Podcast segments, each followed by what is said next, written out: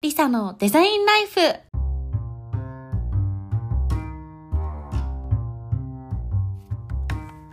はい皆さんこんにちは。リサです。おはようございます。今朝の8時をちょうど過ぎたところです。今日はですね皆さんにあの ESL の、えープレスメントテストを受けてみたのでそのことについてお話ししたいなと思います。でね、前回のポッドキャストであのもっとアウトプットしなきゃいけなかったりもっと、まあ、とにかく勉強しなきゃいけないなっていう風なところに直面しているっていうお話をしたんですけれどもそれでねあのいくつか ESL の学校っていうのは私の地域にもあってですねあとはオンラインとかもあるんですけど、私はなんかこの辺のコミュニティに参加できるようになりたいなと思って、あの、近くの英語の学校にテストを受けてきました。で、そこでね、一番難しかったというか、意味がわからなかったのが、小切手の絵が出てきて、この小切手を完成させてくださいっていう部分があったんですけど小切手を見たことがない、正確に言うと小切手の白紙の小切手は見たことがあるんですけどそこに何か数字が書かれてあったり自分が小切手を使うっていう場面に直面したことがなくですねそこはうんとかって思いながら書いたらここにも金額が書かなきゃいけないよとかそういうのがあってそこで減点されてしまいました。でね答え合わせもなんかプレスメントテストを受けたい方はあのテストを受けてどこが間違ってたのかを知って勉強したいから答えが見たいっていうふうに言うとあのその方は丁寧に1問ずつここはこれが違ったねってこれはって言って内容は正しいけどスペルが間違ってるねとかそういったことを教えてくれました。私は1時間弱のテストで、テストとこう聞いてたので、ドキドキしながら、緊張しながら行ったんですけど、つくなりその冊子を渡されて、はい、じゃあここで、あの、な、今から始めて何分ぐらいのテストだから、あの、終わったら来てね、みたいな感じですごくカジュアルなテストでした あんまり緊張しなくてよかったかもっていうね。でやっぱりいろんなレベルの人が受けに来るから最初の方はすごく簡単なカレンダーが読めるかみたいなのとかそういった感じのテストが始まって最後はちょっと記述式。でも性格生活じゃない。生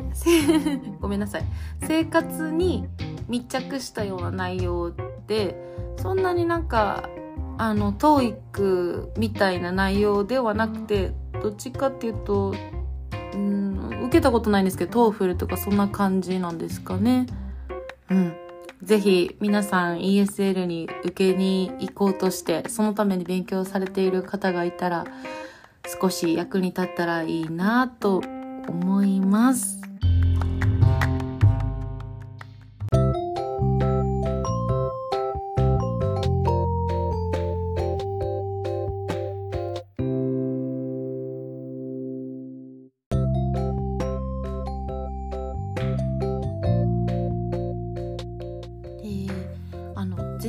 話が変わるんですけど最近気づいたことなんですがバターの消費が日本にいた時の日じゃないっていうことに気づきました。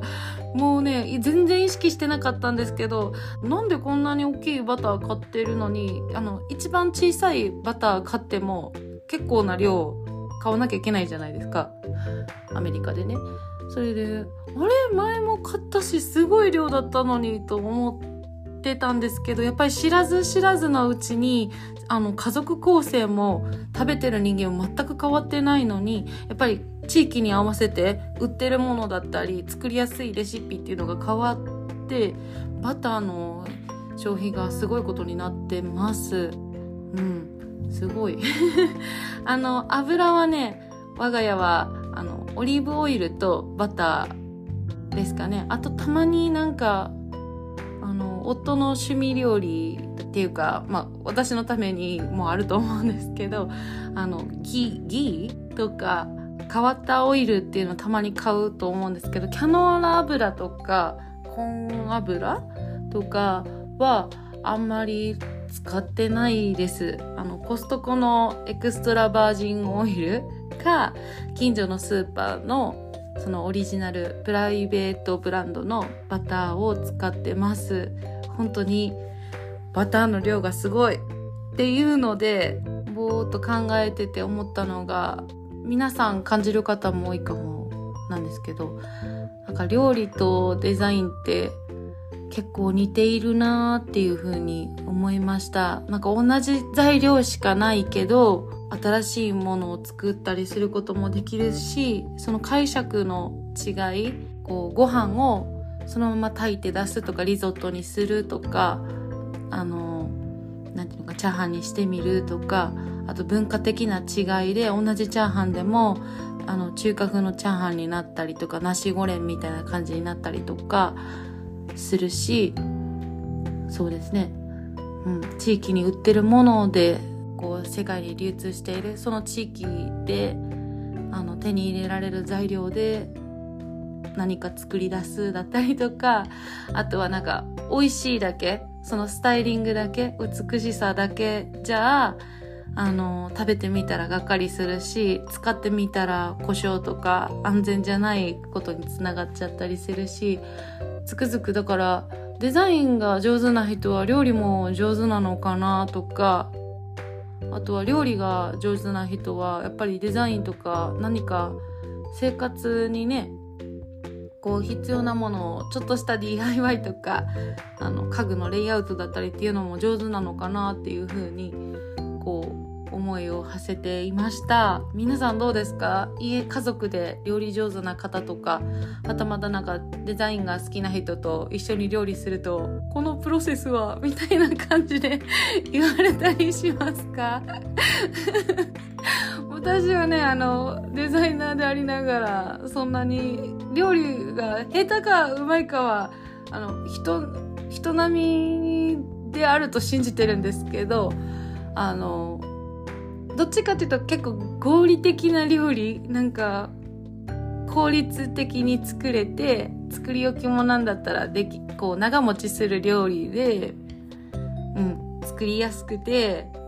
コストパフォーマンスが良くて栄養がまず取れることみたいな感じでこう料理っていうよりどっちかというと作業みたいになってしまってると思うんですけどうん。でもやっぱりこうね、毎日お弁当を作るとかってなったら、あの、これだったら飽きるかなとか、こればかり続いてたら、なんか、もっとカルシウム取れるものを、カルシウムだったらマグネシウムも必要かなとか、なんかそういうことは一応考えるんですけど、うん、皆さんはどうでしょうか？ねなんか全然デザインって遠い話とか私は料理しないからとかっていう人もいるかもしれないけど結構何の仕事でも共通した考えだったりその接客でも接客もなんか接客しててもただ何か提供するとかじゃなくて何を欲しがっているのかとかその接客するとプロセスであの邪魔になってるシステムだったりとかあの物のレイアウトだったりとかねいろいろそういったこともデザインにつながってると思いますし逆に言うとデザインのプロセスってすごくホスピタリティが必要だったりとかもしますしなんかいろんな経験とかいろんな職業をしてみることでかやっぱりデザインにもつながってるし日常にもつながってるんだなと思って不思議な気持ちとあとなんか他の職業をしてる方にちょっとリスペクトの気持ちを思い出させてもらうきっかけをパターからもらいました。はい。ということで、また次のポッドキャストにつなげていきたいと思います。皆さん元気でいてください。またね。ありがとう。バイバーイ。